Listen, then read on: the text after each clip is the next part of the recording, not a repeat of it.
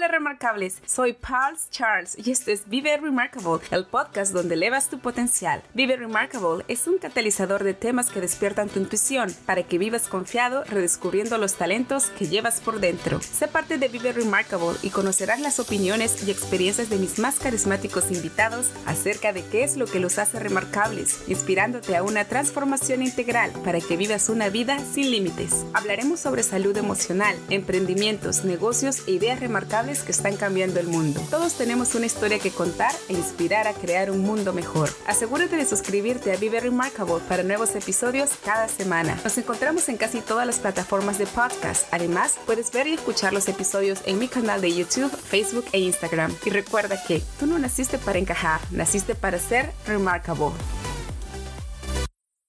Adueñarse de nuestra historia puede ser difícil, pero no tan difícil como pasar nuestras vidas huyendo de ella. Abrazar nuestras vulnerabilidades es arriesgado, pero no tan peligroso como renunciar al amor, la pertenencia y la alegría, las experiencias que nos hacen los más vulnerables. Solo cuando tengamos el valor de explorar la oscuridad, descubriremos el poder infinito de nuestra luz. Brené Brown. Hola mis remarcables, soy Pals Charles y les doy la bienvenida a otro episodio de Historias Remarcables, donde mis amigos te inspirarán con ideas y estrategias que te ayudarán a elevar tu potencial. Pues sabemos que tu potencial es esencial para tu felicidad. Te jugaste la vida sin mirar atrás. Apostaste por un futuro juntos. Fuiste capaz de hacer cosas que nunca imaginaste. Esa persona te hizo descubrir un mundo maravilloso, el cual hizo que giraras de pies a cabeza tu primer amor. Más que un sentimiento maduro, fue una idealización de la relación perfecta. Es cuando tu supuesto amor eterno ocupa el primer lugar de tu vida, dejando de lado hasta tus mismos sentimientos para ofrecerle lo mejor de ti. ¿Quién no tiene una historia de amor?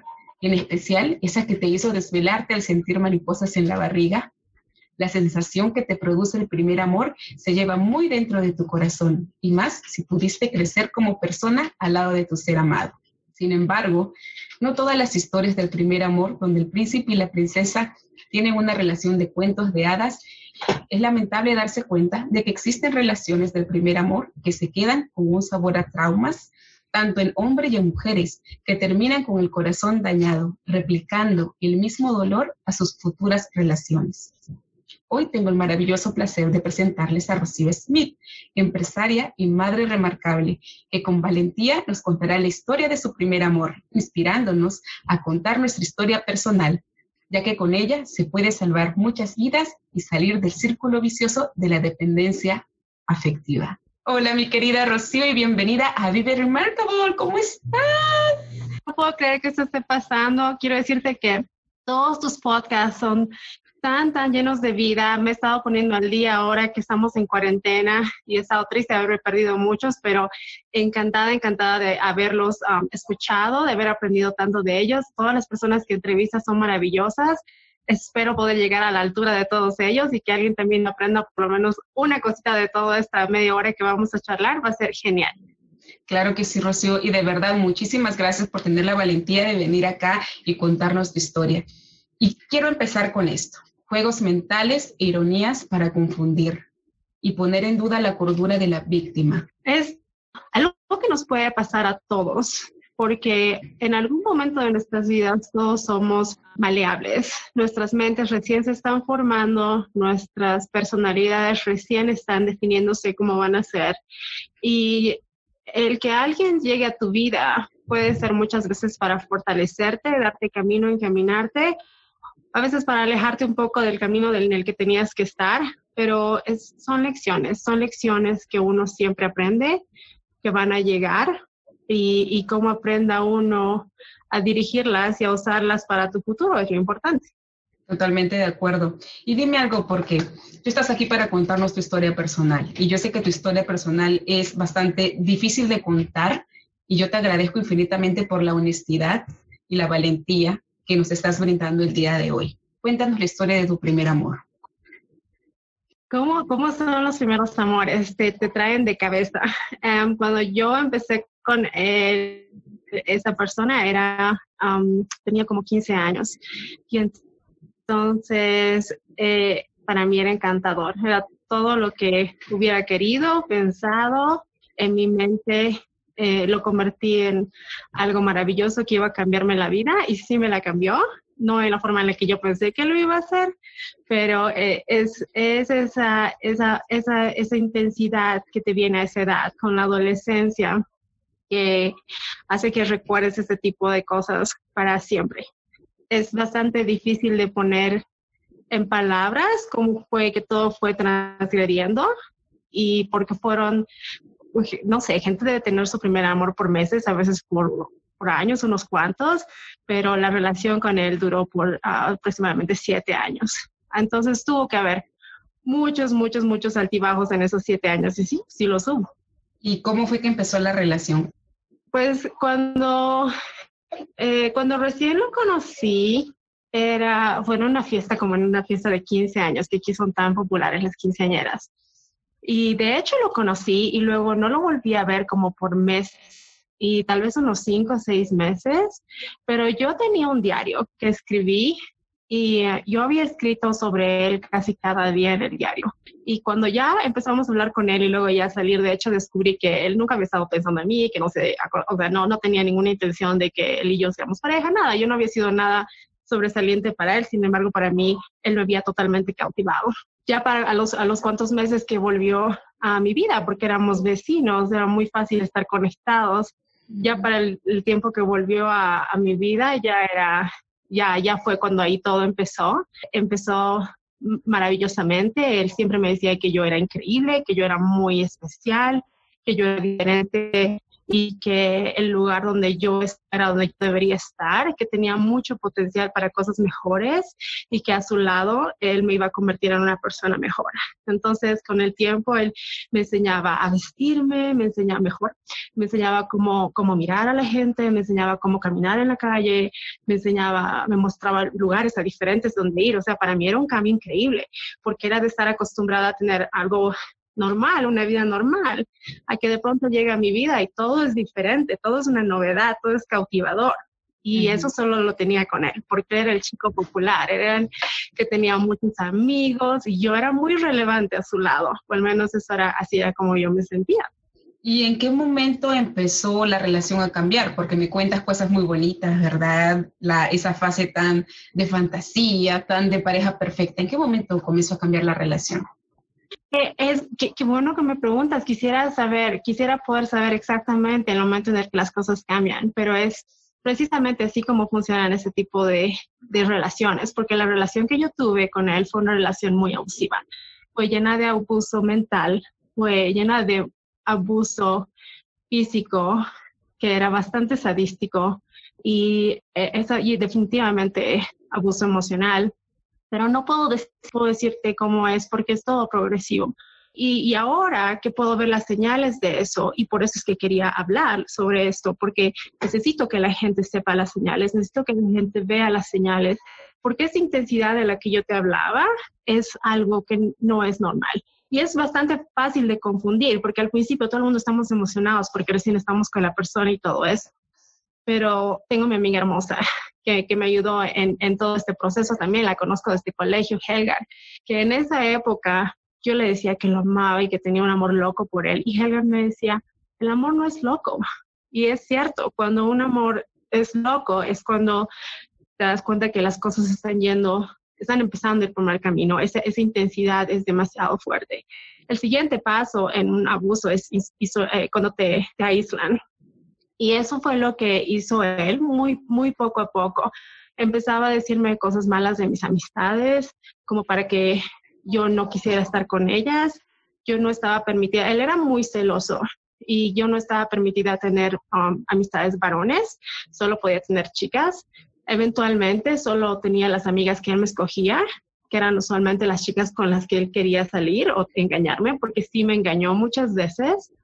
Y también era ah, Oh, y mi familia, claro, porque los predadores te necesitan sola, te necesitan sin ningún tipo de apoyo para que tú solamente dependas de ellos y que fuera de ellos no haya nada más. Y era exactamente así como me sentía.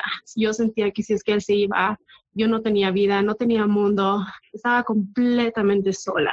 Y me sentía así por muchos, muchos años, hasta que llegaron a mi vida dos amigas, Mariela y Helgar, que hasta ahora son mis amigas queridas que me ayudaron poco a poco, sin saberlo, a salir de, de esa dependencia.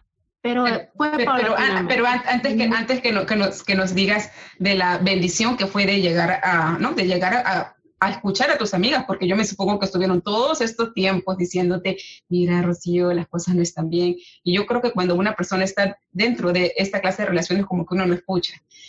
Entonces, yo quiero saber cuál fue la experiencia más traumática que hayas pasado en esta relación, como para que las amigas que nos están escuchando digan, esto es algo que no debería de pasar en una relación. Es, es, es difícil, uh, porque es como que uno no sabe que está siendo una víctima y la gente no entiende eso. Era traumático porque la gente piensa que a ti te gusta ser abusada, te tachan de masoquista, porque también tuve amigas que decían, ah, eso le debe gustar, así que déjenle, y eso, y eso hace mucha gente. Eh, he estado tan cercana a, situaciones similares como esta y por eso es que quería hablar al respecto, porque uno como víctima no, no, no necesita estar sola, no necesita que muchos más nos abandonen, porque como te decía, el predador está tratando de dejarnos solos, de que, de que estemos solas de todas formas. Entonces, que la gente se aleje no ayuda de nada. Lo más traumático creo que fue que yo no tenía ayuda, porque yo no la pedía. Y de hecho tú me decías, mis, tus amigas te andaban diciendo que eso no estaba bien. Hablaba hace dos días con mi amiga Mariela y yo le decía, ¿tú qué pensabas? ¿Tú qué sentías? Y Mariela me dijo, es que yo no tenía la idea de la magnitud. Ella me dice que yo nunca les había dicho a ellas, como se los digo ahora, que hablar de la magnitud del problema. Cuando hablábamos antes contigo, me decías, ¿y tus papás? Pues es que mis papás parece que no sabían de esto, no sabían, se imaginaban, porque la gente nos veía peleando en las calles, pero no creo que nunca hubieran sabido de los grandes abusos. No creo que nunca hubieran sabido que él me puso una pistola en la cabeza y que había atentado así contra mi vida. Y es que los golpes no eran tan notorios porque porque tenía una cara bonita y a mí no me podía golpear en la cara, siempre me golpeaba del cuello para abajo, en todo el cuerpo donde nadie, donde nadie iba a ver. Y como él controlaba cómo me vestía, no usaba minifaldas y era, un crimen, crimen perfecto. Entonces, es todo eso ha acarreado tantas cosas en mi vida, incluso en mi vida de casada, porque hasta cuando ya estaba casada con ese hombre maravilloso que encontré en la vida, aún tenía pesadillas con él. Em, entonces, las cosas que te, pasan en tu cabeza por todo ese tiempo, ¿cómo afecta a tu familia? De hecho, quería mostrarte una foto porque la encontré recién y a ver si la puedes ver, ¿Pero ¿Reconoces ahí, Paz? ¿Puedes reconocer la foto? No te veo muy bien, pero ¿es la azul? Sí, y mira, es la graduación de mi hermana. Mi hermana se estaba graduando, o era su toma de nombre, creo. Ella estaba en la promoción, ahí estoy con mi mamá y mi papá. Pero mira la cara que traigo, estoy súper triste, ¿verdad? La verdad es que no, ese día estaba muy contenta. Era, estábamos en familia, estábamos en el colegio, yo estaba usando esta ropa, era nueva, mi abuela me la había confeccionado, era mi gusto y, tenía una falda muy cortita y me encantaba. Estaba muy feliz, pero en el momento de tomar esta foto, puse esa cara porque yo sabía que el novio iba a ver esta foto y yo me había quedado con él porque él no quería que yo vaya al, al, evento de mi hermana. Y mm. yo fui y él se enojó conmigo y tuve que salir así en la foto para que cuando él la viera supiera que yo me la pasé muy mal y estaba muy triste, pero no fue así. Era así de controlada mi vida. Todo lo que yo hacía estaba controlado. Y y cuando tú ves que alguien está pasando por esas cosas, no puedes pensar que lo están haciendo por su propia voluntad. Es, um, es una victimización, pero eso no debería verse como una debilidad, porque yo nunca he sido débil, nunca he sido fácil de manipular, simplemente había sido envuelta y estaba siendo manipulada y necesitaba ayuda. Pero esto lo que acabas de decir de siendo manipulada, hay algo que eh, estaba, encontré mientras estaba investigando un poco más de esta clase de relaciones. Dice, a menudo son extremadamente encantadores con el resto de la gente para desestimar cualquier cosa que tú puedas decir para desacreditarlos o llamar la atención de su conducta. Aparentemente, parece que este muchacho se llevaba bien con todo el mundo, ¿no? Oh, absolutamente, incluso mis papás, mis papás por, al principio, ¿no? Al, final, años después ya no lo querían tanto, pero sí, al principio lo, lo, lo apreciaban mucho, mis, mis abuelos, mi hermana, toda la gente que lo conocía, él era muy, muy simpático y siempre lo ha sido. Y, y, es cierto lo que dices, porque en inglés se llaman como tres formas de reaccionar, cuando te congelas, free, ¿cómo es? El, el flight freeze. Sí, pero pero también, y en, y en, este tipo de abuso también existe el fault, que es por culpa, porque claro, todo lo que hacemos nosotros es nuestra culpa, no es nunca culpa de ellos, como ellos son encantadores, son muy pacíficos, son muy tiernos, muy lindos, entonces las cosas y nos convencen a nosotros mismos de eso, entonces todo lo que hacemos es nuestra culpa, si nos agreden es nuestra culpa, si son celosos es porque, porque nosotros somos muy bonitos, muy, bonitas y tienen que ser celosos con nosotros porque nos tienen que cuidar, porque si no nos vamos y ellos no pueden vivir sin nosotros. Es, es un juego de mente terrible. ¿Y tú crees que él ya lo tenía todo planeado? Eh, y, y eso es otra cosa que ver. Yo nunca quiero decir que, que la gente en el mundo es mala o es tantos, todos nosotros tenemos tantos problemas y eso era lo mismo que pasaba con él y que pasa con mucha gente que, que es disfuncional. Él tuvo muchas, muchas malas experiencias cuando estaba creciendo. Entonces, el, esos traumas se quedaron tan profundos en él que eventualmente, después, años después de nuestra relación, él tuvo que buscar ayuda psicológicamente y ahora vive una vida plena. Tiene familia, eh, está casado eh, y, vive una vida bien. Y alguna vez le pregunté si es que le había, había, golpeado a su esposa como lo hacía conmigo y me dijo que no, que no lo había hecho nunca. Y, y es así, o sea, uno elige quedarse como víctima o como victimizador, pero uno también tiene la, la, posibilidad de arreglar esas cosas. Como tú decías, cuando estabas hablando con um, una de tus entrevistadas, ustedes hablaban y, y decían, ¿no? Cuando uno quiere cambiar, cambia, pero otros no pueden cambiar. Entonces yo pensé que yo iba a ser la salvadora, yo pensé que yo iba a ser quien lo iba a salvar, quien lo iba a cambiar, quien iba a hacer la diferencia en su vida, pero no, él, no estaba listo para cambiar él mismo y, y cuando lo estaba, cambió. Y de la misma forma, cuando estuve lista para dejar todo esto ir, acudí a Dios porque yo no sabía cómo hacerlo y, y fue de esa manera, pero viene con el tiempo. Y, y justo esa es la pregunta que te iba a hacer, ¿no? ¿Qué fue lo que te ayudó a salir de esta situación? Porque comentaste de que también habías tratado de acercarte a tus papás y de repente tus papás en ese momento no te entendieron. ¿Qué fue lo que pasó en esa situación? Ah, sí, de hecho mis papás siempre fueron muy, muy pacientes conmigo, increíblemente. Ahora, ahora en retrospectiva digo, sí me aguantaron y me aguantaron un montón porque era, eh, como era la relación era tan conflictiva y la idea era apartarme de ellos, yo me peleaba con ellos un montón, me escapé de la casa un montón, fue bastante difícil con mis papás, pero sin embargo ellos siempre, siempre estaban ahí apoyándome. Factores que ayudaron mucho a que me deslindara de esto fueron mis amigas, esas amigas que nunca se alejaron de mí y que siempre me daban algo nuevo por lo que por lo que sentirme bien. de hecho, cuando terminé con él, eh, fueron como dos semanas de, de, de, tanto, tanto llorar y sentirme mal. Y iba a la casa de Helgar como a las 12, 11 de la noche a llorar. Y ella me abría la puerta cada bendita vez que yo iba y era una maravilla. Um, la última vez que decidí que ya no iba a pasar más fue cuando eh, me llamó, había descubierto que un chico me vino a dejar a mi casa y él me llamó y me dijo, ok, me dijo, ya sé que pasó tal cosa, entonces esto va a ser lo que va a pasar. Vas a venir a mi casa, te voy a golpear y luego voy a ver si te perdono y continuamos con esto. Y, y yo estaba en mi cama pensándolo, llorando al respecto, realmente pensándolo. Y entonces llegó mi mamá y mi mamá, que te voy a mostrar su foto, mi mamá hermosa, Qué siempre conmigo.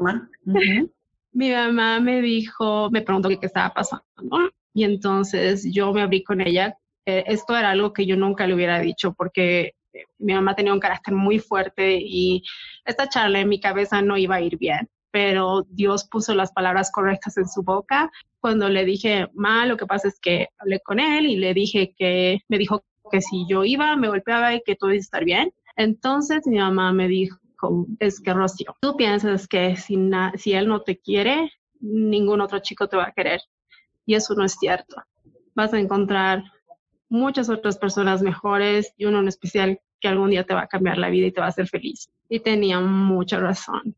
Y sabes que de las millones de cosas que la gente me ha dicho, me haya dicho hasta ese punto, es la palabra adecuada en el momento indicado. Eh, inspirada por el Señor, en un corazón abierto que, que, que realmente se queda, se queda ahí y, y, se me quedó.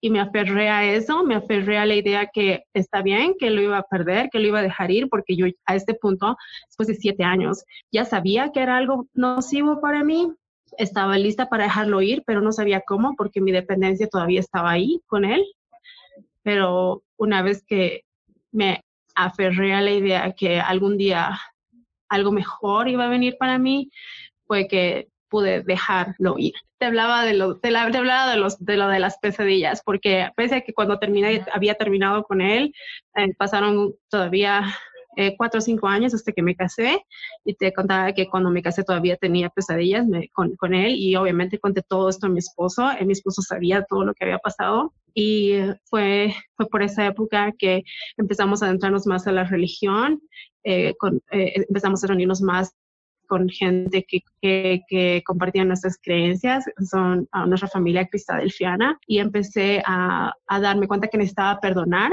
si quería dejar ir esto. Pero ¿cómo perdonas a alguien que te ha lastimado tanto en tantas formas y te ha marcado tanto con, con quien aún tienes pesadillas? Es, es difícil, entonces yo no sabía cómo hacerlo, y lo que dije eventualmente fue, lo voy a dejar a Dios. Porque Scott me dijo, mi esposo me dice, ya le has dicho a Dios que te ayude. Y yo era como que, ah, sí, debería haber intentado desde el principio.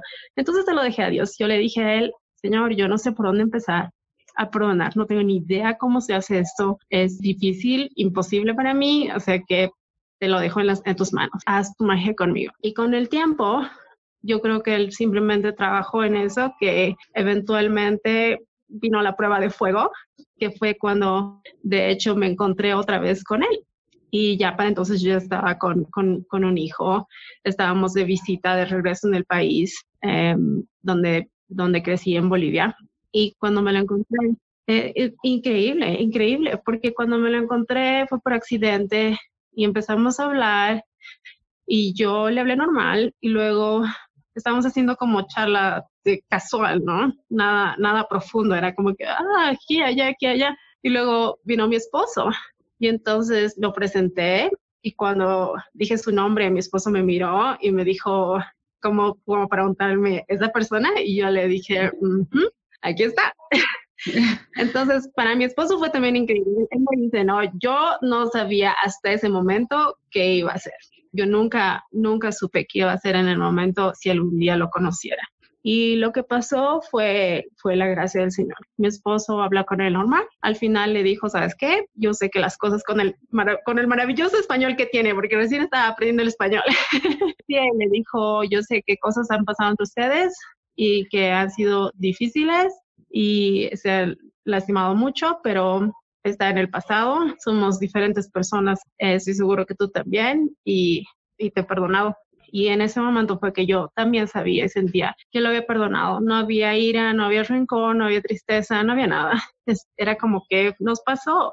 Fuimos, fuimos víctimas de nuestro momento, de nuestros traumas, de nuestros problemas, de nuestras condiciones, pero nadie, nadie decidió quedarse ahí.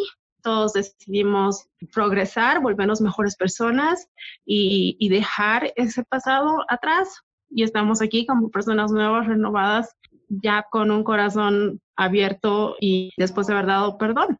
Es increíble. ¿Y cómo ves tu vida ahora? Gracias a Dios, es muy feliz, es, es, es plena, em, está encaminada mucho mejor de cómo estaba antes y tal y como mi mamá dijo, encontré a un amor que no es un amor loco, pero es, es un amor sólido, en quien me puedo regocijar, apoyar, quien me ama, me apoya.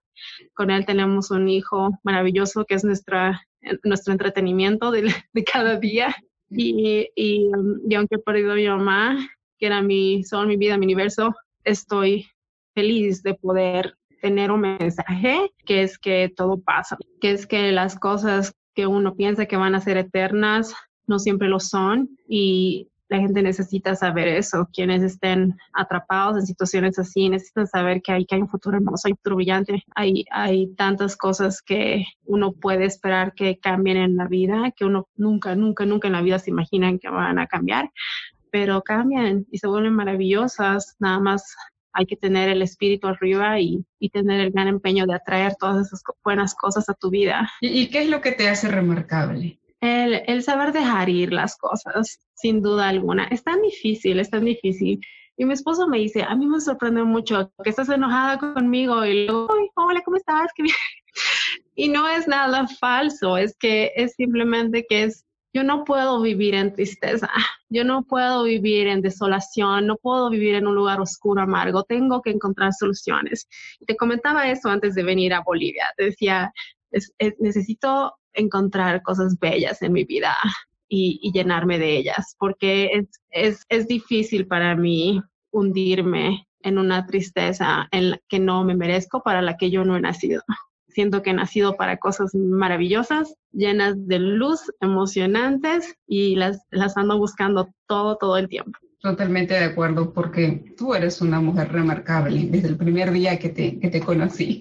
Perdón, Pa, nos, nos, conocimos y fue amor a primera vista, decía, sí. tú y yo. Sí, totalmente, totalmente. Fue amor a primera vista y mira, hace poquito tiempo que nos conocemos, pero hicimos un clic recontra profundo. Dime, ¿cuál, cuál, es, ¿cuál es tu legado? Fascina.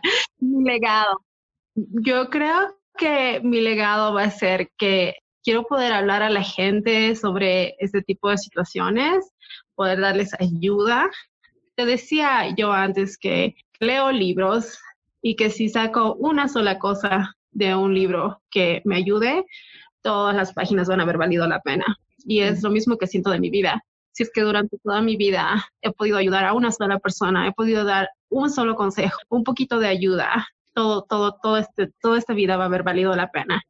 Eh, siento que si algo me pasara el día de mañana, y se lo digo siempre a mi hijo, a mi familia, que, que para mí siento que ya he vivido, siento que he hecho cosas maravillosas, que he ayudado a, gente y que he dado todo lo mejor de mí, que he vivido mis días al, al máximo y, y, que ese siempre sea mi legado. Me parece súper excelente y como un regalo de Vive Remarkable, quiero darte un mensaje de los ángeles, porque yo sé que tú me lo pediste y quiero realmente que los ángeles hablen a través de estas páginas para que te den el mejor mensaje que necesita tu alma. Entonces, ¿estamos listos? para, los que, para los que no saben, bueno, este es un oráculo de los ángeles, realmente me encantó, lo tengo desde hace bastantes años y funciona porque te da pues los mensajes que tu alma necesita. Entonces, esto funciona así, tenemos que darle nueve vueltas y Rocío me va a decir cuándo parar. Entonces, empezamos, Rocío, vamos a contar. Uno, dos. Tres, cuatro, cinco, seis, siete, 8, 9. ¿Estamos listos? Ya. Hoy te protege Cheset, ángel de la gracia, para aliviar todas tus penas y curar todas tus heridas. No importa lo bien o lo mal que te hayas portado en esta o en otras vidas, porque la gracia es infinita y puede iluminarte en cualquier instante de tu existencia. Su consejo, no preguntes cuál es tu lugar en el mundo, porque tu sitio es el universo entero. ¡Ah! ¡Qué mensaje! ¿Tú se me has escarapelado? me encantó ese mensaje. Me encantó.